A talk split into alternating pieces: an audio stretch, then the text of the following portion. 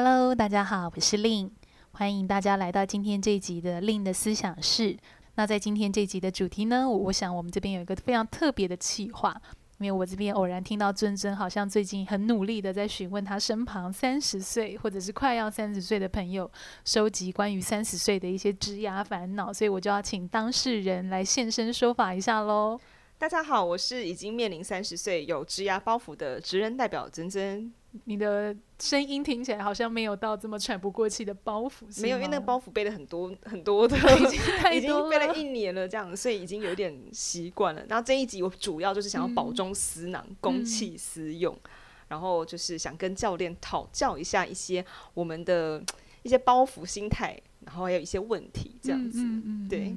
那我觉得教练这一集其实不免俗的，其实你也算是我们这个范围之内，you know，就是、哦、我可以算是吗？对，你可以算是，开心。对，所以说我觉得我自己也很意外，因为我刚刚在呃录音之前，我跟 Lin 先聊一下，我就发现原来他好像从来没有背过这些包袱，我就很惊讶哎。对，确实诶，所以你刚刚在跟我去分享那些包袱，我听到其实也还蛮惊讶的。我就突然觉得我好像后面活在自己世界的，嗯、因为这些积压包袱是我在我的群组啊 LINE 上面问我朋友，嗯、然后大家马上就啪啪啪就可以打一堆，嗯、就是他们都听过这样子的包袱，然后也有可能也有被这样子的角度检视过，哦、所以他们就很有感。然后我自己听了也觉得，对，确实，我现我也曾经有听过这样子的包袱。嗯嗯，那你要跟我们分享看看你最近收集到的包袱们长得什么样子？来哦，来，我要来抖包袱了，就是 请听友们听仔细了。好，那我觉得第一个，我先用先用我的惊讶程度来排名。嗯、我觉得最让我听到觉得惊讶的第一个叫做三十岁一定要存款百万。哦，这个有点像是我常常听人家说，几岁一定要一桶金，大概是类似的概念，是吗？呃，但是因为基于我跟我朋友之间，其实大部分的人说实在，我们都是文组。嗯、那以我朋友的叙述是讲说，其实理组的人。对他们来讲，三十岁要存一桶金，好像也不是那么遥不可及的事情。嗯、可是以我自己在思考我的收入跟我的生活成本，我就不会把这个东西纳入我三十岁的 must do，因为我觉得这个太遥远了。嗯、所以我自己就觉得这个东西跟我的价值观很冲突，就是或者是说，可能甚至我自己也觉得我没有达到，我是不是有点鲁啊？因为假设你说人口有二分之一都是念理组，好，假设真的这么平均，那我就是那个 PR 值五十，就是那个不是很顶。顶尖的学生这样子，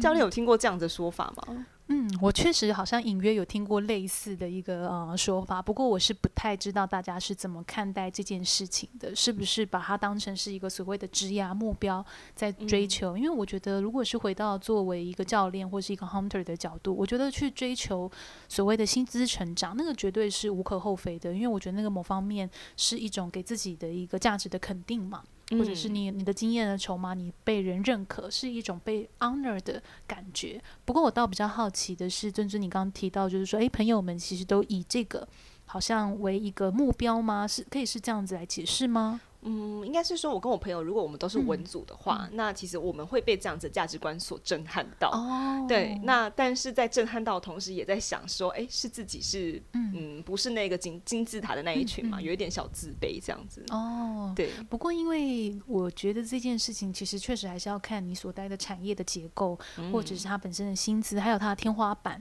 哦、天花板的意思就是说，那你可能往上或者是往横向水平的发展性，哦、那个东西可能也会去影响到你的薪资啊、呃，工作内容，你自己个人角色的一个能见度。所以我觉得它比较难这么单一的是说，哦，我三十岁我就一定要。啊、呃，有所谓的年薪百万，否则我就是呃很鲁。你刚刚的形容是这样？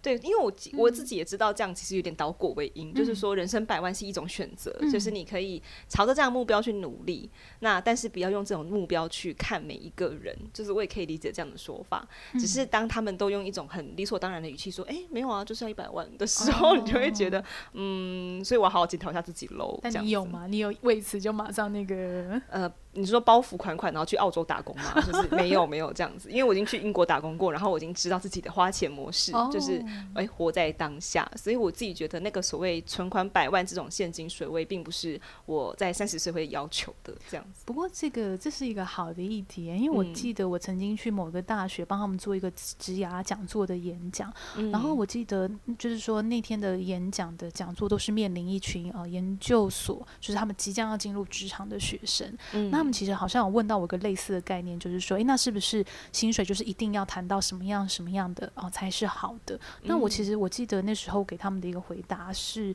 嗯，其实每个人的生活方式不一样。或者是你喜欢居住的城市地点也不一样，比如说我就是喜欢住在不要是啊、呃、大城市。那可能你相较的 living cost 可能就比较低一点，嗯，就是说，或者是你的消费行为的模式其实也不太一样。那我记得我那时候就呃跟他分享，我就是说，那也许我们可以先去把自己，诶，你的生活模式会让自己舒服的，呃，先把它拉出来，你再去看待你的薪资，你至你至少要满足的集聚在哪里？不管那个叫两万，或是叫四万，那假设四万叫做。我会让自己生活的舒服的成本，嗯，那可能确实就是你要比较早去启动一些比较务实的一种规划方式。我所谓务实是，那可能这样子的一个价值观导向，你就必须要去取舍很多的一个事情，不管叫做你的工时可能必须要比较长，嗯，或者是你必须要赶快去承担那种也许是相较比较压力大的啊，呃，工作脚步。类似是这样子的概念，嗯，嗯，所以其实这个所谓的人生百万因人而异啦，应该怎么讲。嗯，我自己觉得确实是，嗯，不过我也刚刚你的问题也让我在思考，我的朋友们有没有在聊这件事情？你说人生百万这样子？对对对，我觉得确实这个好像是比较少在我的朋友圈我会谈到的。我觉得这是一个非常好的一个议题。教练的朋友圈真的是非常的正向，我等一下可能也要去我的 LINE 群里面帮大家开示一下，这样好。进入第二个职涯包袱，就是这个我也觉得好像也蛮常被讨论到的，嗯、就是三十岁一定要当上带人主管，然后挂号，就是我朋友会说会在办公室里面常常被邀请客之类的，这样。嗯、对，带人主管这个，我记得前面在第一季里面有几集有提到带人主管，他其实是个选择嘛，你也可以是一个单独的角色，但是。没有当上带人主管，我觉得相较他另外一个讯息，就是你好像没有被肯定。哦，嗯嗯，这也是蛮有趣的概念。因为我觉得，如果是站在现在的一个职涯发展的模式，我们其实常讲嘛，就是说，诶，现在职涯可能已经不像各位的爸爸妈妈，或者是你曾经听到的某个亲戚，好像就是进入到某间公司，呃，好像你就是进入到某个大公司就是一个认可，或者是你进去到那间公司就可以是电梯式的啊、这样的一个升迁。所谓电梯式，就是哦，我进去哦，那我就当科长。我就当部长等等，类似是这样的概念。因为我觉得现在的呃职场的氛围，其实组织它是越来越扁平化的。所以如果是按照这个逻辑，就是说现实的脚步的一个发生，跟你刚刚提到，如果我没有当到主管，是不是就很鲁？嗯，我其实也觉得它并不是正相关。嗯，所以说当主管这件事情跟你的呃工作表现其实可以拆开来看。我觉得应该是说，那就要回归到各位，也许我在猜，也许在听我们这集的听众朋友，也许你是届龄三十，或者是你超过三十一些。那我觉得比较重要的是，在你前期进入到职场，或是进入到这个领域、这个产业的摸索，你对这个职场的。呃，了解，比如说，哦，我进入了某 A 产业，我发现某 A 产业它的升迁方式或升薪水的方式是透过在某一些公司先取得什么位置，嗯、或者是你你待的产业叫 B 产业，哦，原来我们的 B 产业一切都很依能力导向，它没有所谓的一定要做到哪个位置才代表啊、嗯呃、你。有更好的薪水薪资，所以我其实觉得那要回归到各位所待的产业或者是领域的结构，又或者是所谓公司的啊潜规则。那其实我觉得在入职，当然说除了努力就是 perform 好自己工作的一个角色，那也要必须就是眼观八方，呃，耳听四周，就是说，诶，那对啊，就是陈刚刚我们在分享的这些呃组织的升迁规则啊等等的，那现在的周边的环境是怎么发生的呢？那一旦当你就是说能去理解这件事。其实你比较能有选择空间，不管那个叫做哦，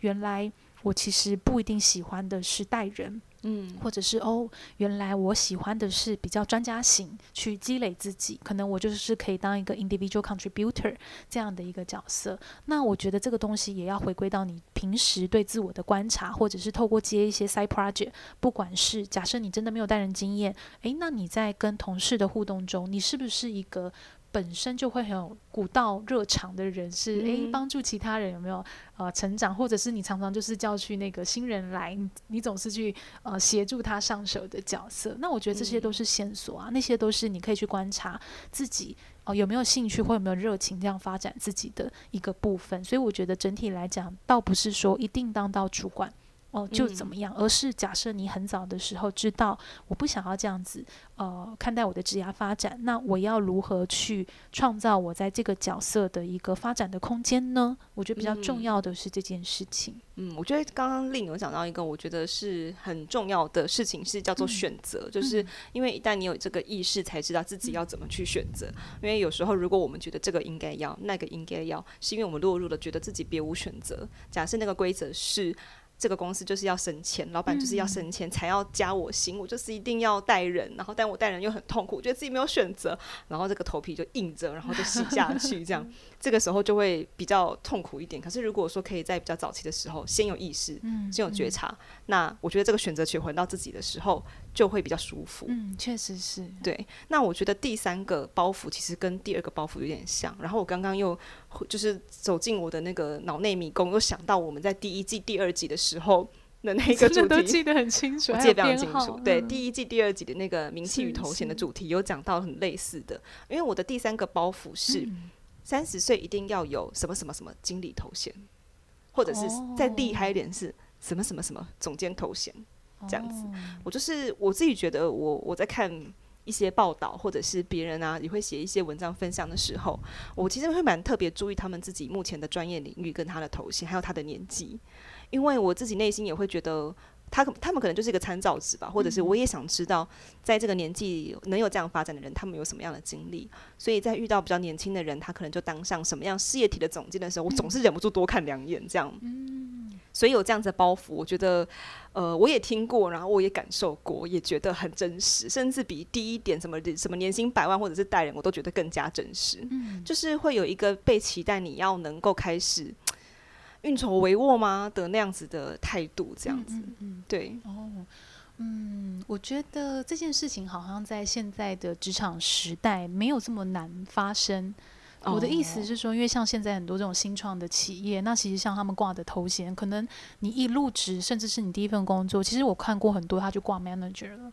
其实是很多，所以我其实觉得，如果你是有对这种头衔的渴望，其实我觉得好像在现在这个时代，倒不是这么难。那其实我觉得，刚刚听尊尊的分享，我会觉得，如果你过去都是在这种呃公司体系，可能你也一做就做了，可能快要十年，嗯、那确实你对于你转换工作，你一定会期待的是 upgrade 嘛，不是 downgrade。嗯，比如说我现在是 supervisor，那我想要到 manager，我我其实觉得这个是一个自然的。它也并没有所谓的一个好坏这样的一个部分。不过我自己是觉得，嗯，现在大家对于头衔的追求已经不像以往这么重视了。我自己做猎头的感觉，好像更多人会跟我分享他们的期待是，不管那个叫做真正做一些好玩的事，真正做一些挑战的事，或者是说真正做一些是薪水跟能力是成正比的事，到比较相较比较少，像以前那样很很常听到哦，我一定要。某某某的头衔比较像是这样的概念，所以我觉得这个是一个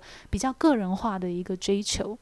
哦，所以是我们太老派了这样子。也不一定啊，就是说追求这件事也不一定不好啊，因为我觉得，嗯、呃。确实，job grade 代表的是你的职权或者职责的一个范围，嗯，呃，或者是一个能力的一个展现。所以我觉得，如果你真的是很追求这件事情的人，我觉得也不坏。嗯，那只是说，当然，透过我的角色，我也可以提醒的一件事情是，那追求这件事情之外，还有没有你想追求的？因为如果你在每一份工作中都只追求这个，可能我会觉得那样子的一个思维方式不一定是这么全面的。比如说，如果那个工作它真的是有很好的发展性，可是因为回归到每个组织，假设今天你是去一千人的。到一百人的公司，可能他在计算 job grade 的这种方式就不一样了。嗯、所以，如果你要就是说有点像是呃，一定要某一个呃职称或者是头衔，那那个可能相较比较能去匹配的是在差不多的一个环境，不管那个叫组织大小或是组织形态。嗯、那这样的一个方式，确实有时候在我们选择上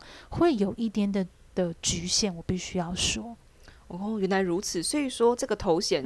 是可以追求，嗯、但是是就是，如果说你这样子追求，就要小心，是不是每一份工作都沦于只是追求？是这样子提醒吗？嗯嗯，就是说，那你要去理解的是说，哦，那你会呃偏向用这个方式选择是为什么？我其实觉得比较关注的会是这件事情。好、哦，我觉得这是一个很好的很好的想法，因为像前面最、嗯、最前面是提到是说，现在的职场上面其实头衔已经不是，是呃真的在看你的实力，应该这么说。嗯、那有可能相较扁平的组织就不不一定是挂这么厉害的头衔嘛。嗯、再就是如果说你真的是只追求。头衔，那你就要注意自己选择的理由、原因、成因这样子。嗯，对啊，因为其实我觉得像现在的一个面试，我们常说嘛，现在的面试比较流行的是以结果导向，就是你做了什么，嗯、你 achieve 过什么样的一个部分。那所以可能别人呃在跟你的面试互动，他也是比较关注的是在这件事情上面。嗯，好，那第四个，我觉得三十岁的职涯包袱，嗯、我觉得这个。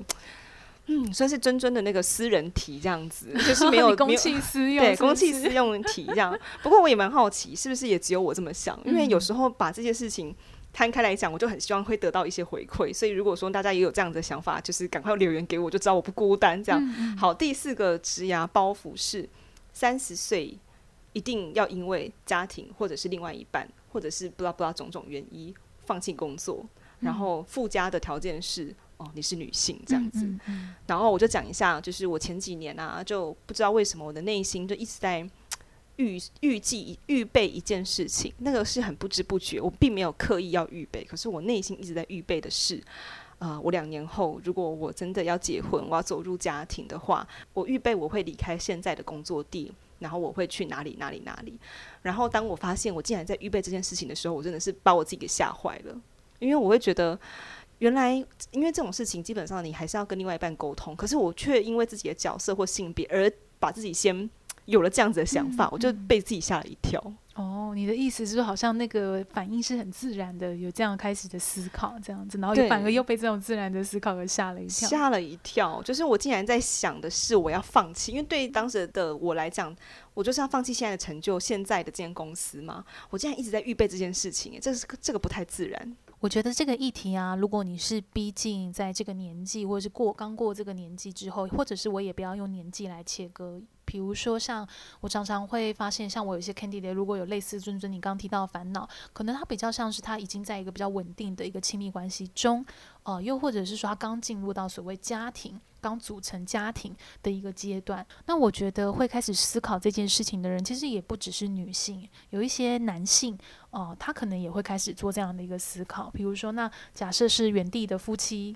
或远地的男女朋友，我们彼此如何再搭配得更好？哦，那确实，我觉得这个最后我我听到的故事，每个人真的很不一样，所以我觉得这个会回归到，我觉得这个议题不是只有你来思考，或者是你来担忧，而是我会比较鼓励，或者是我觉得一个比较自然的状态是，你们两个都可以是有一个这样的一个讨论，因为我觉得每个人呃他喜欢的工作节奏，或者是他喜欢不管是居住的生活，或者是他想发展的国家。啊、呃，城市那个都是很不一样的。那所以我觉得，当如果你已经是刚刚我们提到的那些状态，那也许不一定是你自己来去思考这件事，有没有可能的是，也跟呃身旁的不管是伴侣，或者是身旁的一个亲密的一个伙伴，好好的讨论这件事情。我其实觉得这都是一个新的空间。嗯，所以就是说，如果是当时的我，那不如把这个担忧或者是这个吓一跳的心情，可以跟我另外一半分享，嗯、就是。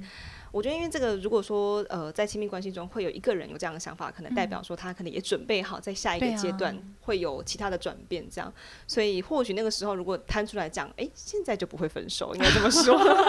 这个是要给我们听众朋友的一个那个暗示吗？不是不是，这、就是一个过来人的分享。因为我觉得职涯跟生活密不可分，嗯、就是。很难说，就是职涯跟生活分开，所以这个东西都是息息相关的。对啊，因为我觉得这有点像是怎么说呢？因为你在一段关系已经就不是你一个人的事情了嘛。嗯、那我觉得，我觉得在很多的情境下，假设叫做工作情境，假设叫做你真的得到一个 dream job，可是可能会有很多生活上的改变。那如何呃让你的伙伴能更好的，你们彼此有一个共识，呃、嗯，相互去不管是叫体贴或者是体会，嗯、而不是用那种哈我要牺牲。什么，或者哈，我要放弃什么？嗯、呃，去做这样的一个决定。我觉得这个决策的品质真的会非常重要。我觉得光是这样子，呃，把职涯带入生活，嗯、跟所谓的两者之间的沟通，嗯、这样的主题应该就可以拉一百个问题。所以我也蛮好奇，大家会不会想要听这样的主题？就 是下下一集是关系思想是吗？这之类的，就大家也可以留言给我们。这样，我是很期待我们留言暴增的那一天。这样，哦、对。好啊，那今天其实我们好像也聊了四个，好像在濒临三十大关，常常会有的一些是包袱吗？刚刚我的形容是这样子。其实我觉得指牙包袱啊。是来自于他人对自己的眼光，当然你知道于情于理，这些包袱放在自己身上并不适合。所以除了请教练跟我们一起破除这个所谓的三十岁一定要怎样，我觉得还有很重要是自己的心态，就是我们在面临别人这种三十岁应该要有什么年薪百万啊、带人主管或者是经理头衔的要求或者是眼光的时候，我们要怎么样强硬的跟他说没有，我就是。我就是很坚持什么样的道路，嗯、所以说除了这些包袱的破除之外，还有的是清楚自己要什么。我觉得这也是会蛮重要的。而且人家不是说逢九就会开始有一些 感觉你有焦虑，我听到你的声音，应该是说 十九啊、二九啊这种年纪，就是你说十九岁就是你的人生可能要开始长大、嗯、啊，二十九岁就是你人生开始要变老，有没有？这么快吗？我自己觉得这个时候你的职涯可能会开始思考所谓的不一样跟怎么更好，嗯、那那个变动就会变得更加的嗯，是以前没有经历过的，所以我觉得三十岁，嗯，对我来说就会是一个蛮重要的关卡，对，所以我就想的特别多。嗯、听起来你是有期待的，对于你在那个年纪上面，对，希望大家可以跟着那个队长一起，就是把三十岁变得更好，这样子，对。那我也分享一下我的感觉哦，因为刚刚我记得我们一开始在聊这集的 podcast，尊尊他其实有很 surprise，我好像没有这些想法过，嗯、或者是我的朋友圈比较少在谈论这件事情。不过应该是说，这样的想法不代表我没有所谓的压力。哦，嗯、而是说，我觉得回归到工作或是职业，其实我比较看重的一件事情是，哦，到底有没有做到自己真的喜欢的事情呢？我所谓的喜欢是，你会很有成就感，你会很有动力，你会非常有热情，就是说，而且你也能在这个领域做的有价值，被人认可。因为我觉得这些东西，其实当你具足了头衔、薪水、别人的掌声，其实它就会很自然的来的。我自己遇过很多的呃，在他的领域表现突出的呃 candidate 哦、呃，他们其实就是走的一个非常这样自然的过程。所以我其实觉得重要的是，如果你把工作当成所谓的一个技术或是劳动在做，那样那样的一个意识，其实没有办法把一件事情做得很美的。嗯嗯，反而是如果你真的认真投入，其实，在你投入的过程，你就会很漂亮，你会很帅气哦，或者是你会很能让人放心或信任。那这时候，不管叫做你的老板欣赏你，或者是你的合作厂商欣赏你，或者是你的同事 Hunter 早都还想私下推荐你，其实我觉得这个就是一个自然的一个过程。所以，反而我觉得我们可以想的事情是。那做什么事情的姿态的时候，你是最美的？你想要把什么样的事情做得哦、呃、很漂亮呢？我其实会比较鼓励大家，我们可以是用这个方式来去思考，这样子。好优雅的形容词哦，就是会觉得说在办公室里面工作也可以如此优雅的姿态，嗯，真的是觉得很有有点难维持，但是会尽量就是达到这样子。